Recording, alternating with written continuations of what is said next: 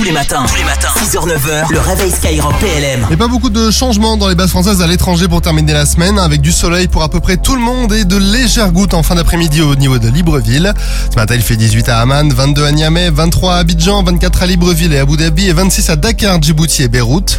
Dans l'après-midi, vous aurez 28 à Libreville, 31 à Abu Dhabi, Amman et Abidjan, 33 à Dakar, Beyrouth et Djibouti et 38 à Niamey.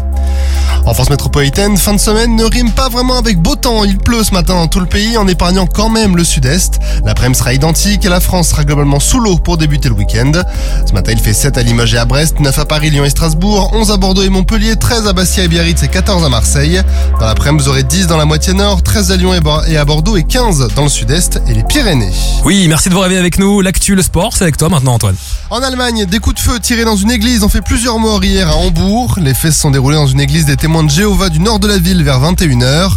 Plusieurs personnes sont mortes et d'autres ont été grièvement blessées. Selon la presse locale, le ou les auteurs sont en fuite.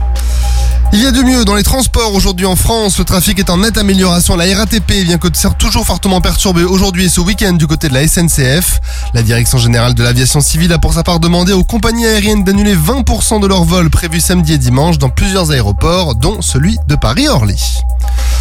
Dans l'ouest de l'Ukraine, un tir sur un quartier résidentiel a tué au moins 5 personnes, a rapporté le gouverneur. Les frappes ont aussi coupé l'électricité, l'eau et le chauffage à Kharkiv et privé de chauffage 40% des usagers à Kiev, selon les autorités respectives.